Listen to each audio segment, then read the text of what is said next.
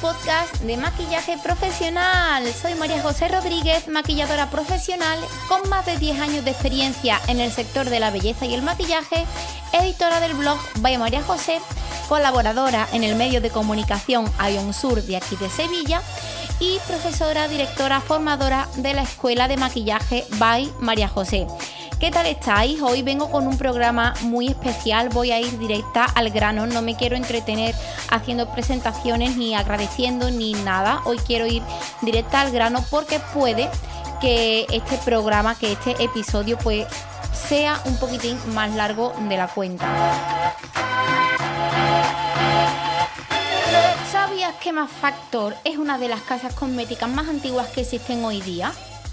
¿Vosotros sabíais eso? Pues yo os voy a hablar hoy eh, sobre la historia y el trabajo de la figura de la persona de Max Factor como tal.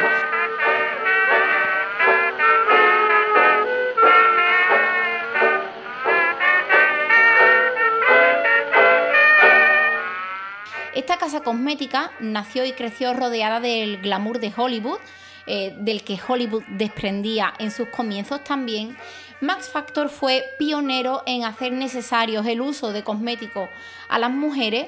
Creía que el glamour de las estrellas de cine podía alcanzarlo cualquier mujer y él persiguió su sueño hasta que lo consiguió. Y así fue, pero realmente en la vida y en la trayectoria profesional de Max Factor, pues todos no fueron éxitos profesionales. Antes de ser el maquillador más deseado por las estrellas de Hollywood, fue perseguido por los hombres del zar ruso. Muy curioso este dato, motivo que le impulsó a abandonar la vida que ya tenía asentada en este país, en Rusia concretamente.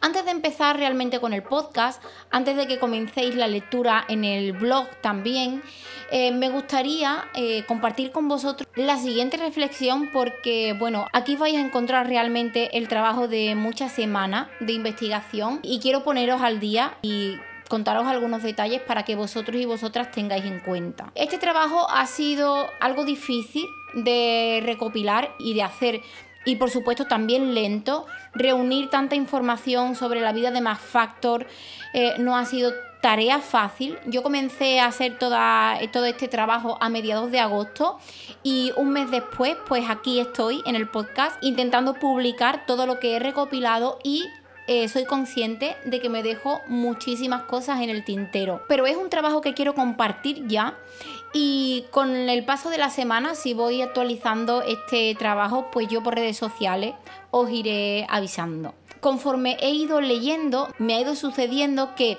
cuando creía que ya tenía recopilada toda la información, aparecía algún documento, alguna foto, alguna nota de prensa, algún dato nuevo y claro, ya que me pongo a trabajar en esto, pues me pongo, intento eh, hacerlo lo más completo que, que pueda. Aún así, como ya os he comentado. Soy consciente de que quizás algunas cosas se queden en el tintero, algunos detalles, pero como ya os he dicho, pues intentaré estar actualizando esta entrada cada vez que encuentre alguna noticia o algún dato nuevo que sea de interés para aportar aquí. Tanta lectura sobre más factor, tanta investigación, tantos documentos, tanto todo que he tenido en mis manos, casi todo, la mayoría, a, través de internet, tanta lectura sobre todo, eh, me ha hecho aprender muchísimas cosas valiosas que por supuesto me dan para hacer otros muchísimos podcasts.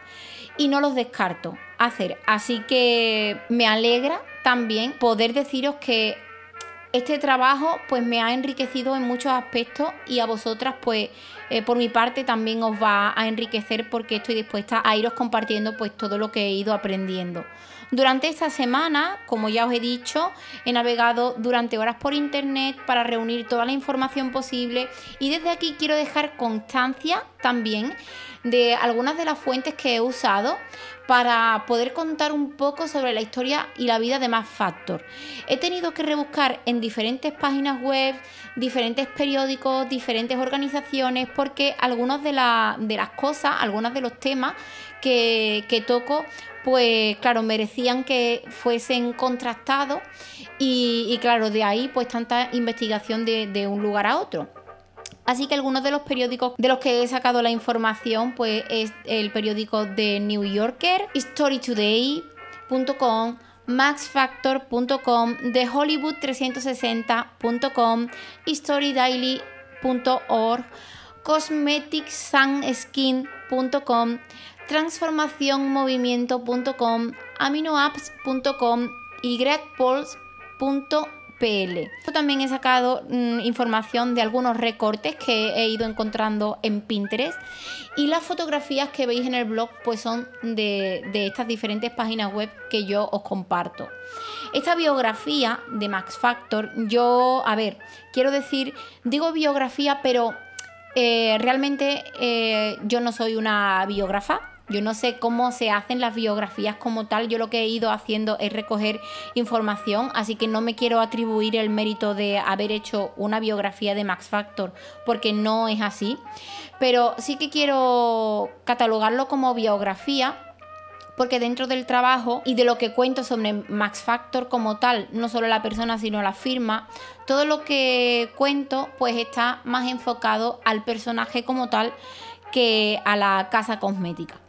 Así que quiero decir que esta biografía pues pone en primer plano la figura central de Max Factor, creando un aislamiento casi total de la historia de la cosmética y de la industria de la belleza, todos sabemos que Max Factor pues, fue uno de los pioneros en, el maquillaje como tal y en la cosmética como tal.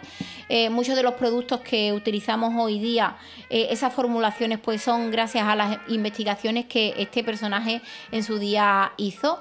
Y claro, hablar de Max Factor y no hablar de, la industria de la belleza y de la cosmética, pues es un poco difícil. Aún así, yo he intentado diferenciarlo para centrarnos concretamente en, en la figura, en la persona de Max Factor como tal. Simplemente espero que disfrutéis muchísimo este podcast tanto como lo he disfrutado yo investigando y creándolo y como lo estoy disfrutando ahora haciendo el podcast y lo voy a disfrutar compartiéndolo con todos vosotros.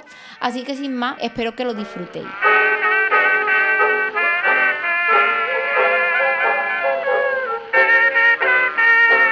El glamour no es algo con lo que se nace, es algo que se crea. Esta simplemente es una de las frases que Max Factor ha ido dejando.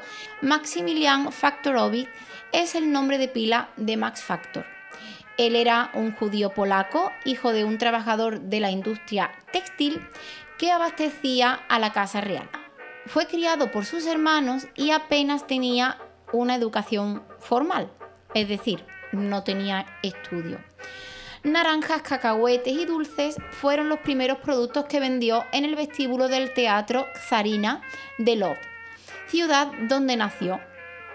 A los 8 años comenzó a trabajar como ayudante de botica, donde rápidamente aprendió algo de química.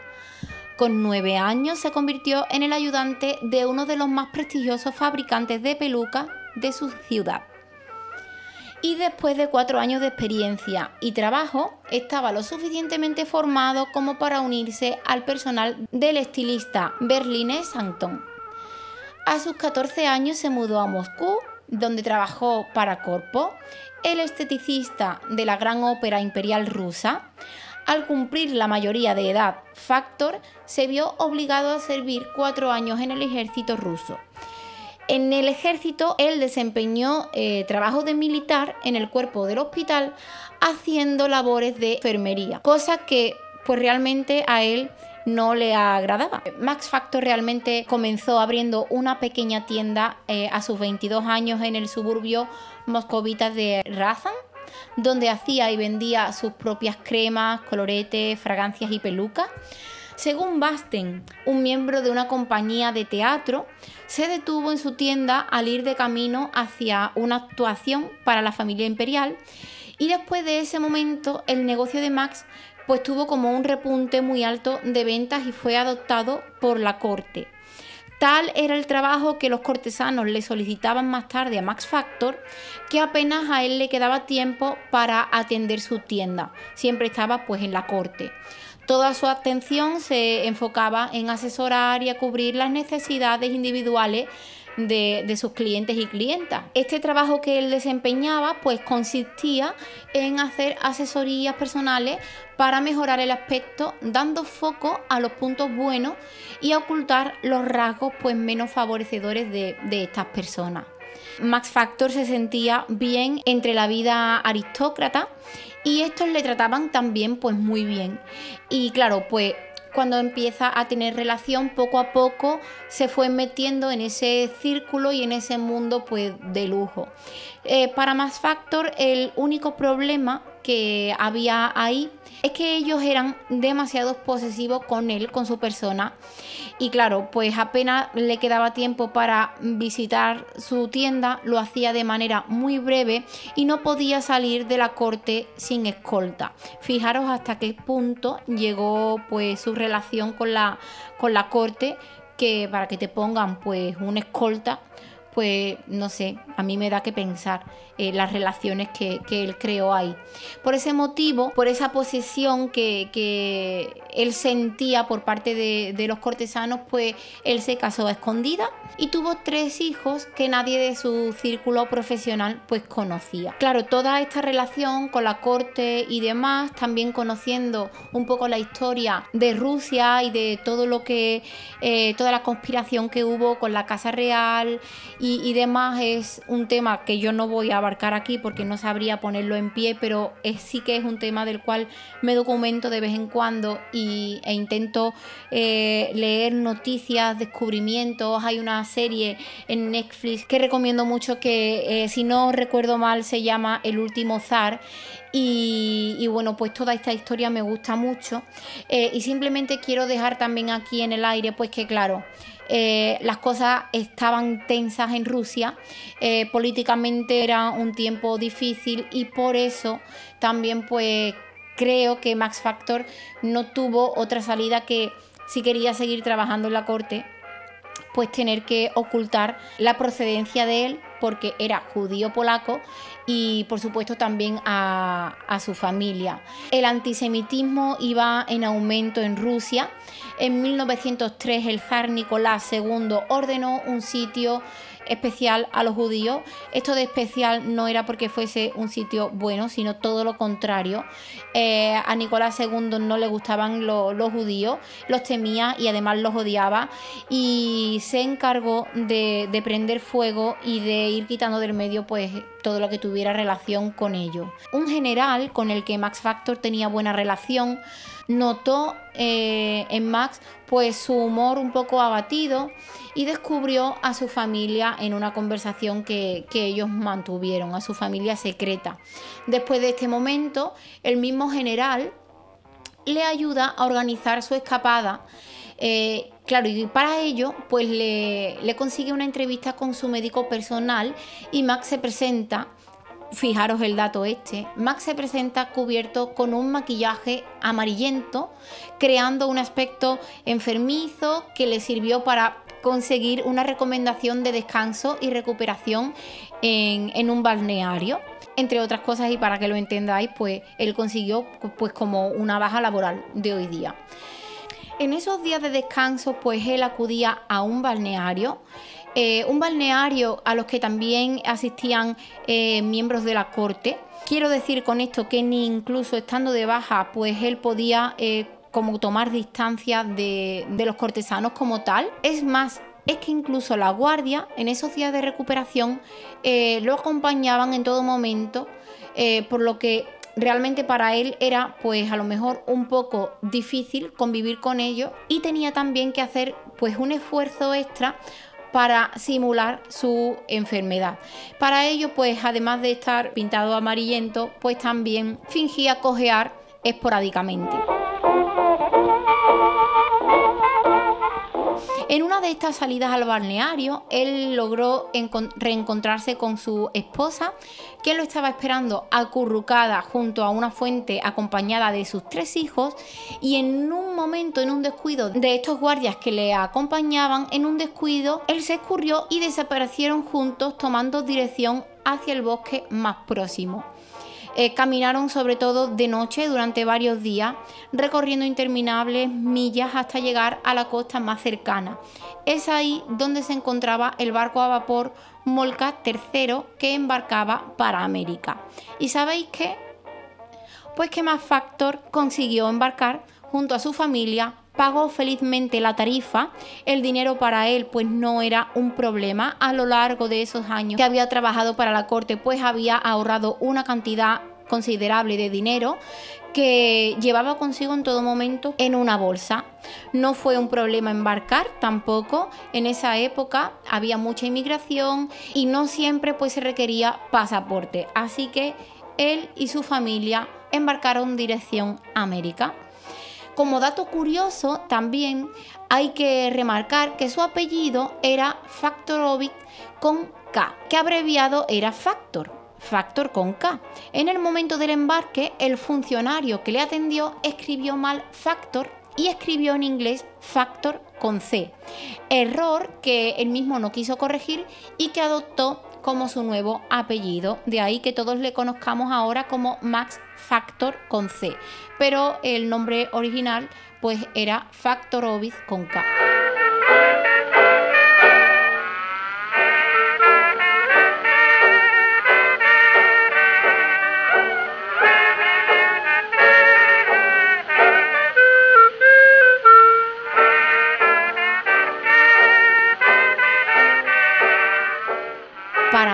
llegar a los Estados Unidos no fue una liberación instantánea de preocupaciones, ni mucho menos.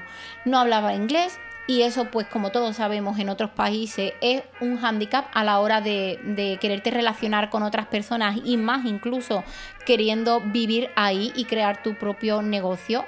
Entonces se tuvo que asociar con un compañero que le ayudó a instalarse en la feria de San Luis para seguir vendiendo sus productos. Claro, al no conocer gente allí, tampoco ha sido una sorpresa para mí que lo he leído y creo que para él que lo vivió, pues tampoco, que el socio con el que se asoció se fugó con todos los ahorros y Max pues se quedó prácticamente mm, sin nada. Entre estos handicaps pues también se encuentra que su esposa murió en la calle poco después de dar a luz a su cuarto hijo y él pues quiso rehacer su vida buscando una nueva esposa y fue una esposa rusa. Helen, que así se llamaba eh, la nueva mujer, le concedió su quinta descendencia, pero era una mujer con un temperamento tan fuerte que no tardó en hacerme ya en el matrimonio, llevándolo pues hacia la ruptura. Así que estos fueron realmente, eh, estas fueron las primeras vivencias de Max Factor en América, no fueron fáciles, pues aún así el hombre pues sigue para adelante y se enfoca en lo que se tiene que enfocar, que es su trabajo.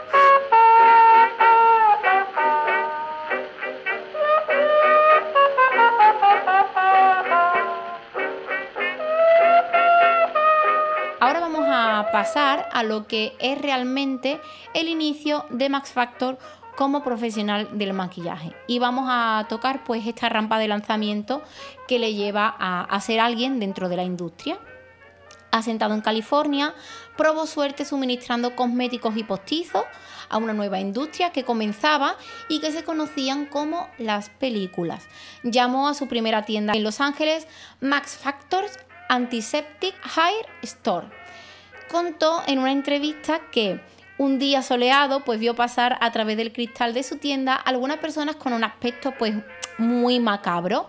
Él la siguió hasta un terreno donde se estaba escenificando y filmando una pelea en un bar. Bueno, Max Factor se asombró muchísimo, pero no se asombró de ver a estas personas con aspecto macabro. Él se asombró eh, por lo que estos actores y actrices pues llevaban en la cara. Entre comillas os leo lo que un periódico pues relata. Algunos usaban maquillaje escénico, mientras otros usaban brebajes que habían hecho ellos mismos. Extrañas mezclas de vaselina, harina, manteca, almidón de maíz, crema fría o pimentón.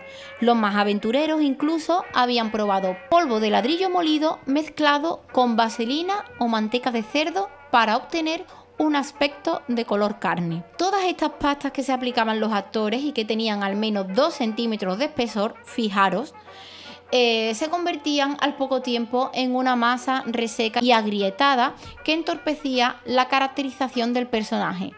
Esto no era un problema en el teatro, pero claro, en el cine, en la televisión, en la pantalla como tal, pues sí que suponía un problema y más aún en los primeros planos no era nada favorecedor. En 1914, trabajando en el laboratorio de su taller, Factor creó una pintura grasa en forma de crema, con una consistencia muy fina y completamente flexible para la piel. Realmente es este el primer eh, producto que Max Factor pues lanza y que está reconocido. Así lo podéis ver también pues en la página web oficial de Max Factor. Este producto fue producido en 12 tonos diferentes. Los comediantes del cine mudo, como lo eran Chaplin, Keaton, Fatty Arbuckle, entre otros, fueron los primeros en probarlo y regresaron no solo para darle a Max su aprobación entusiasta, sino eh, para que él personalmente pues aplicara el maquillaje, es decir, que empezara a ejercer eh, no solamente eh, su profesión como creador de cosméticos, sino como maquillador profesional. Después de este crecimiento vino más crecimiento, como era de esperar. Max hizo buenas migas con Cecil B. DeMille, quien dirigía una productora muy importante en aquella época. Rodaban en aquellos días la película The Squad Men y para ese rodaje se necesitaba un trabajo eh, más especial para caracterizar a los actores. Mac Factor trabajó en la producción de las pelucas y postizos contando con cabello humano real. 153.168 hebras anudadas individualmente era el promedio de la cantidad de pelo que entraba en una peluca 70.000 en una barba completa y apenas unas 7.000 en un bigote falso. Fijaros qué cantidad de hebras se anudaban en aquel momento. Ahora todo es mucho más fácil con máquinas que lo hacen de manera automática, pero en ese momento el valor añadido también y lo único que había realmente pues era hacerlo a mano. Este tipo de caracterización era mucho más visual que lo que se venía haciendo eh, anteriormente en el cine, que para crear estas barbas y demás pues se utilizaba paja, relleno de colchón, musgo español, lana, hojas de tabaco, en fin, diferentes productos y diferentes cosas para crear pues esas texturas y así de esta manera caracterizaban a los actores antes de que más Factor entrara en esa industria. Demil adoraba las pelucas de Factor, pero claro, surgía un inconveniente pues muy notorio. Eh, no podía pagarlas y es ahí cuando nace una nueva oportunidad de negocio para Factor. Pues él pensó, en vez de venderla, voy a comenzar a alquilarla. Pero claro, eso es lo que él piensa y no luego se puede llevar a la práctica, porque el alquiler de estas pelucas, pues también suponía un costo considerable para Demil, cosa que tampoco podía hacer. Así que Factor, pensando y pensando, encontró una solución. Eh, renunció al depósito principal que tendría que abonar la productora para poder alquilar las películas. Factor renuncia a ello, pero claro, siempre y cuando Demil contratara a sus hijos para trabajar en sus películas. De este modo, sus hijos le iban a custodiar las pelucas y al mismo tiempo pues iban a tener un sueldo. Estos hicieron de extras indios y cobraban 3 dólares al día. Al terminar la jornada de grabación, sus hijos recogían las pelucas de su padre y solo si las recogían pues cobrarían su sueldo. Os dejo por aquí otras de las frases que Factor ha dicho, en este caso sobre su persona, sobre él, y dice que soy una persona muy tranquila, la inquieta es mi mente. Y fijaros todo lo que os voy a empezar a contar ahora, porque realmente evidentemente no lo he podido conocer, ya me hubiese gustado toparme con él en esta vida, eh, no lo hemos podido conocer, pero y no sabemos cómo era su personalidad realmente, pero sí, él dice que era una persona tranquila. Fijaros todo lo que os voy a contar porque la inquietud que pudiera haber en su mente, pues realmente se, se hace real y se ve que era así por todo las invenciones, por todos los recursos, por todo lo que este hombre se movió para seguir manteniendo en pie su trabajo, para seguir manteniéndose él en pie dentro de la industria y sobre todo pues para mantener a su familia y, seguir creciendo. Es que me parece me parecen datos y me parece una historia y una biografía pues de mucho valor.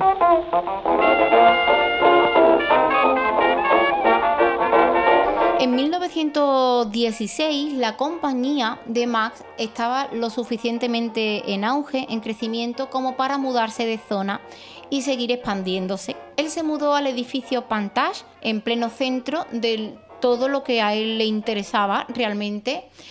El éxito le traía siempre más éxito y fue en esos momentos cuando Factor ideó pestañas postizas para una de las actrices más reconocidas de esa época, Phyllis Haver, eh, que estaba muy cansada de que siempre le estuvieran rompiendo y estampando pasteles en su cara. Ella pues quería ascender a roles de vampiresa y claro, pues para pasar de hacer un tipo de personajes a otro, tenía que eh, ella evolucionar. Y fue con la ayuda de Max Factor, creando esa nueva imagen, esas nuevas pestañas postizas, que ella pues quiso utilizar para hacerse un poco más de notar y así poder ascender a esos roles de vampiresa que, que, ella pretendía. Pronto su espacio en el edificio Pantage se le volvió a quedar pequeño y se mudó a una tienda en South Hill Street que llamó la Casa del Maquillaje. En uno de sus viajes para conocer la industria cosmética en otros países, concretamente la industria alemana, él y sus productos fueron despreciados.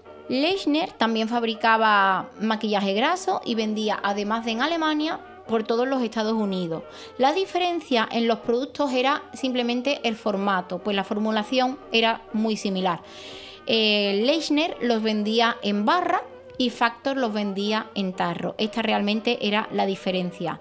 Factor, después de ser despreciado al no ser recibido por Leichner, hizo llegar a sus hijos el siguiente mensaje empiecen a vender maquillaje graso en tubo.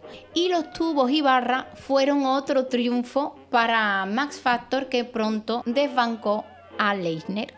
Entre los siguientes inventos de Max se encontraba el primer maquillaje corporal a prueba de transpiración y su contrario, sudor cinematográfico, que consistía en combinar partes iguales de agua y aceite mineral. Mejoró la fórmula de la pomada labial que se derretía bajo las calientes luces del estudio de grabación. El cine en Hollywood crecía a pasos de gigantes y con cada crecimiento de la industria cinematográfica nacían nuevos retos para Max Factor que tenía que cubrir las necesidades del maquillaje y la caracterización que los directores le pedían. Cada avance técnico en el arte cinematográfico planteaba un nuevo problema en el maquillaje.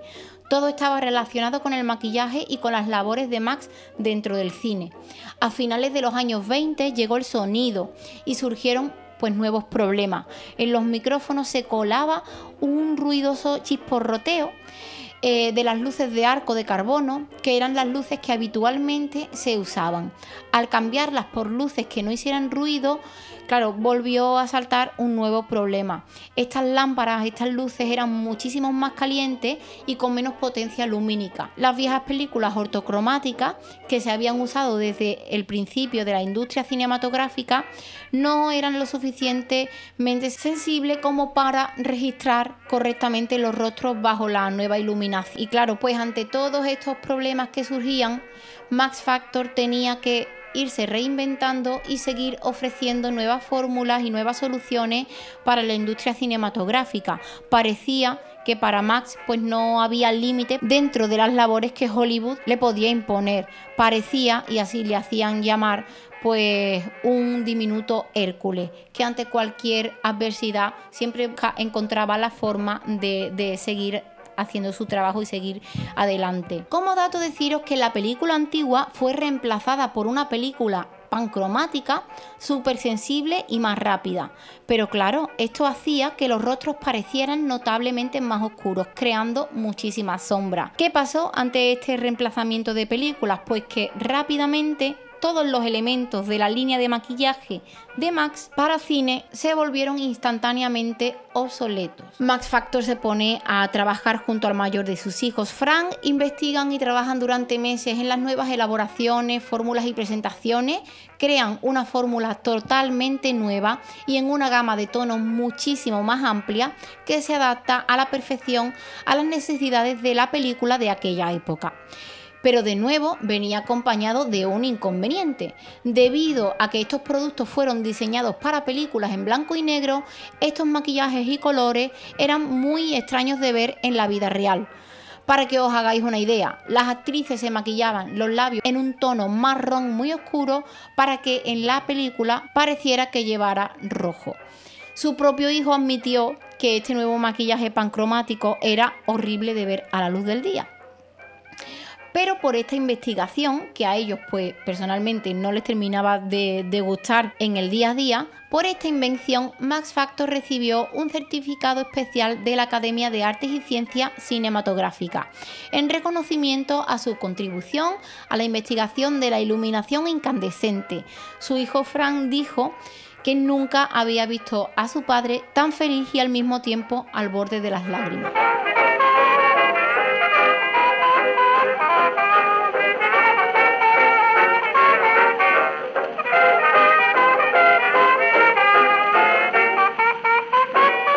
Crecimiento de la industria vinieron otros productos, el pancake, que no era otra cosa que una fórmula algo más refinada de la versión pancro quizás aquí comenzó a forjarse su gran éxito. Los colores eran apetecibles para las actrices y también para las mujeres de a pie. El producto era compacto y fácil de, conservar. La grasa de los productos de antaño había desaparecido y tanto gustaba este producto a las mujeres en el set de grabación que ellas mismas lo robaban de las estanterías para su uso personal. También hay que destacar del pancake que los primeros tonos eran demasiado oscuros. Estaban pensados y creados para un trabajo concreto, el cine. Las propias mujeres que lo usaban hicieron llegar a Max sus quejas y le decían que eran maquillajes demasiado oscuros, que casi no se les iba a ver la cara por la noche. A lo que Max Factor al principio respondía que era una cosa normal. Su uso era exclusivo para las películas y el cine, no para uso personal. Pero claro, aquí está la mente de su hijo Frank, que fue un visionario, y se encargó de su amplio lanzamiento comercial, añadiendo la línea tonos más claros. Se convirtió rápidamente en el artículo de maquillaje individual más vendido de la historia de los cosméticos. En su visita a Europa, Max se encontró quizás con el principio del fin de su trayectoria profesional. Durante este viaje recibió una nota anónima en la que claramente lo amenazaban de muerte si no entregaba la cantidad de 200 dólares. Ante esta situación, de la cual no existen más datos, eh, Max se puso tan nervioso que canceló toda la programación de este viaje y volvió rápidamente para casa. Poco después, el 30 de agosto de 1938, a la temprana edad de 61 años, fallece en su cama.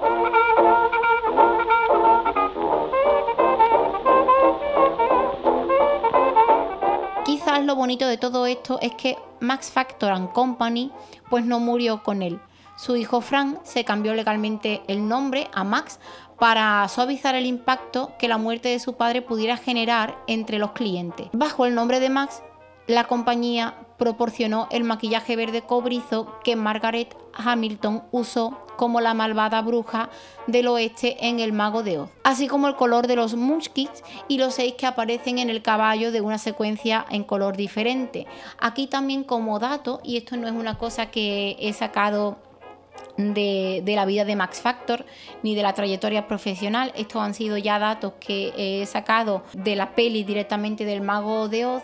Tengo que decir que el maquillaje que Margaret Hamilton llevaba eh, haciendo de bruja, de la malvada bruja, este maquillaje era tóxico, por lo que Margaret llevó una, dieta líquida para evitar pues intoxicarse.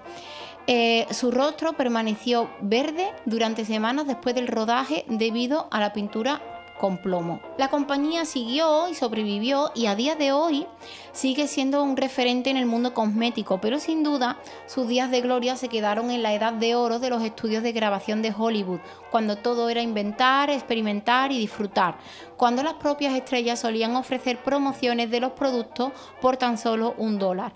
Ese glamour vivía en Max Factor.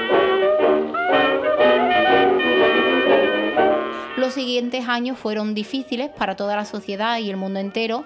los estudios de grabación se vaciaban y empezaron a ir en decadencia, recortaban los costos y la familia Factor fue una de las primeras en salir de esa industria. Muchos años habían pasado desde que sus hijos comenzaron a trabajar como aquellos indios judíos en una de las pelis mientras cuidaban de las películas que su padre mismo elaboraba. Como ya os he comentado, después de la muerte de Max, en 1938, su hijo Frank toma el nombre de Max Factor y expandió la firma, todavía privada de cosméticos, junto con miembros de la familia, incluyendo a Factor Sydney, Louis Factor, Factor Davis y Max Finstein. En 1939, Max Factor comenzó el desarrollo de una barra de labios a prueba de mancha, que no irritaba ni cambiaba el color con el paso de las horas una máquina de besar se construyó para poner a prueba esta, nueva fórmula y su resistencia para comprobar que eh, esta promesa que hacían de que el color pues permanecía pues fuese verdad. El resultado fue lanzado en 1940 como True Color en seis tonos de rojo. Durante la Segunda Guerra Mundial, eh, Max Factor también desarrolló tonos de maquillaje para el camuflaje del cuerpo de marines de los Estados Unidos. En 1947, después de 26 meses de desarrollo por parte de Max Factor, la compañía lanzó Panestick, un maquillaje en crema suministrado en forma de barra y diseñado para aprovechar los últimos cambios en la iluminación de estudio y stock de las películas. Este producto era rápido de aplicar y no graso. Fue lanzado al público en 1948 y fue otro inmediato éxito comercial. En el año 1951, la compañía amplió su gama para ofrecer champú masculino, loción para después del afeitado, desodorante y espumas de afeitar. La introducción de la televisión a color llevó a la empresa a desarrollar Max Factor TV, que se convirtió en el estándar para el uso de estos productos de maquillaje en la televisión en color. Y en los años 1960 vieron a la compañía convertirse en una empresa pública y sus acciones clase A entrar en la Bolsa de Valores de Nueva York. Este periodo también vio la tercera generación de la familia Factor Factor Bárbara, Factor Davis, Donald Factor, Alfred Firenstein y Chester Firenstein llegar a los puestos de responsabilidad dentro de la empresa. Sus oficinas ahora mismo son un museo situado en el centro de Hollywood. Un museo que está abierto, que se puede visitar y que no solamente recoge la vida de Max Factor, sino que recoge pues la trayectoria, los inicios, los comienzos del cine en Hollywood, de esos rodajes de, de, las estrellas, documentos y muchísimas cosas de interés que se pueden visitar y de las que se puede seguir aprendiendo.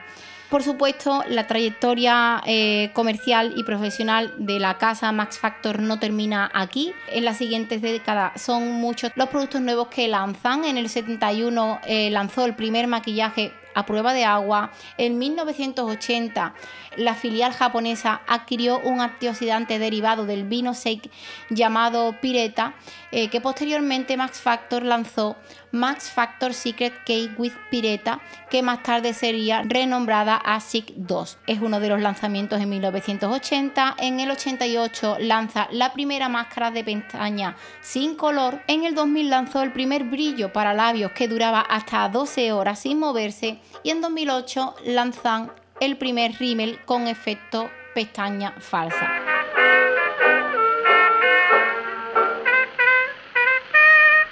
Aquí termina este podcast. Hay muchísimos más datos, muchísimas cosas que os dejo en el blog muchísimas cosas que también podéis investigar por vosotras mismas y por vosotros mismos. Simplemente quiero añadir una cosita más que he leído por ahí y que no he recopilado en el blog y tiene que ver con el, un poco el marketing que llevaba Max Factor padre mientras él vivía. Él siempre estaba rodeado de mujeres, de actrices, siempre estaba poniéndolas guapas. Hay muchísimas fotos y documentación visual en, en las que podemos ver que esto es así. Y claro, a él se le crea eh, como una figura eh, de padre, una persona que, las aguarda, que, las espera, que las pone guapas, que las cuida, que cuida a las mujeres. Y, y las mujeres se sentían bien estando cerca de él. Pues eso, seguras se sentían. Y claro, esto también pues tenía un poco que ver con la personalidad, la manera de hablar y cómo él se desenvolvía ante estas mujeres cosa que he podido leer que a él personalmente pues no le gustaba demasiado. Él durante mucho tiempo de su vida quiso mejorar su manera de hablar en inglés y quitarse un acento un poco divertido que tenía ese acento ruso que hablando inglés pues a lo mejor se le notaba. Además tenía como una vocecita pues fina. Eh, claro, eso a él no le resultaba varonil y siempre quería cambiarlo, pero eh, sus mismos agentes de marketing le decían que no, que si él quitaba pues ese acento quizás un poco cómico y esa manera de, de, ser él mismo, pues que quizás las mujeres ya no lo empezarían a ver igual. Y simplemente quería contar esto aquí pues para que veáis que no solamente ahora cuidamos cada paso que, que damos y no solo ahora cuidamos, eh, por ejemplo, lo que queremos ofrecer en redes o en nuestro trabajo, que queremos compartir con los demás. Es una cosa que viene de tiempos atrás y que contando esta pequeña anécdota, pues también intuyo que se cuidaba pues prácticamente todo lo que él quería expresar. Aún así, teniéndose que aguantar de no estar cómodo pues dentro de ese personaje cuidador y de figura paternal que ofrecía. Y hasta aquí el podcast. Yo de corazón espero que os haya gustado este formato. Deciros, como ya lo he dicho al principio, que para este tipo de publicaciones se requiere muchísimo trabajo porque sobre todo hay que documentarse mucho. No quiero eh, contar algo que no sea verdad y algo que no se pueda contrastar. Todo aquí está hecho con muchísimo cariño, con muchísimo mimo y por supuesto estoy abierta a anotaciones que queráis hacer, a algo que queráis compartir, a escuchar algo que vosotras pensáis que he olvidado poner, cualquier cosa, siempre sabéis que estoy abierta a escuchar y por supuesto aceptar pues para mejorar el podcast, mejorar la información y mejorar eh, incluso la manera en la que os llega todo lo que, lo que voy haciendo. Espero de corazón, como ya os he dicho, que os haya gustado. Me encantará que compartáis este podcast con las personas a las que creáis que les puede interesar. Aquí no solamente tenéis que pensar en personas que les guste el maquillaje, por supuesto también que les gusten las cosas vintage, las biografías y la historia como tal. Hay datos muy curiosos en este podcast. A mí me sorprende mucho y me llama muchísimo la atención esa huida de, de Factor desde Rusia hasta América, cómo vagabundeó realmente por, pues por esos bosques hasta llegar a la costa eh, en meses de muchísimo frío, mucho viento. Eh, hay datos por ahí que no he incluido y relato sobre esa huida que son de muchísimo interés y, no sé, a mí ese tipo de, de, cosas pues despiertan sobre todo mucha curiosidad por conocer más y, nada, que espero simplemente que lo hayáis disfrutado, que lo compartáis. Recordad que hay un sorteo activo en el podcast en el que sorteo eh, un lote de productos de, muy buena calidad. Podéis ver lo que se sortea en el perfil del podcast en Instagram, podcast maquillaje profesional. Ahí hay un reel donde podéis verlo y la manera de participar es muy fácil y sencilla. Simplemente tenéis que compartir una captura de pantalla del reproductor donde me estéis escuchando, ya sea en la web, en Spotify, en iVoox, en iTunes, donde sea. Hacéis una captura de pantalla, la subís a vuestros stories y me etiquetáis a mí, by María José Rodríguez, o al podcast Podcast Maquillaje Profesional. De esa manera ya estáis participando y yo os animo, la verdad, porque el premio merece muchísimo, muchísimo la pena. Y, nada más que espero que tengáis buen día, que os vaya bien y que nos oímos en el siguiente podcast.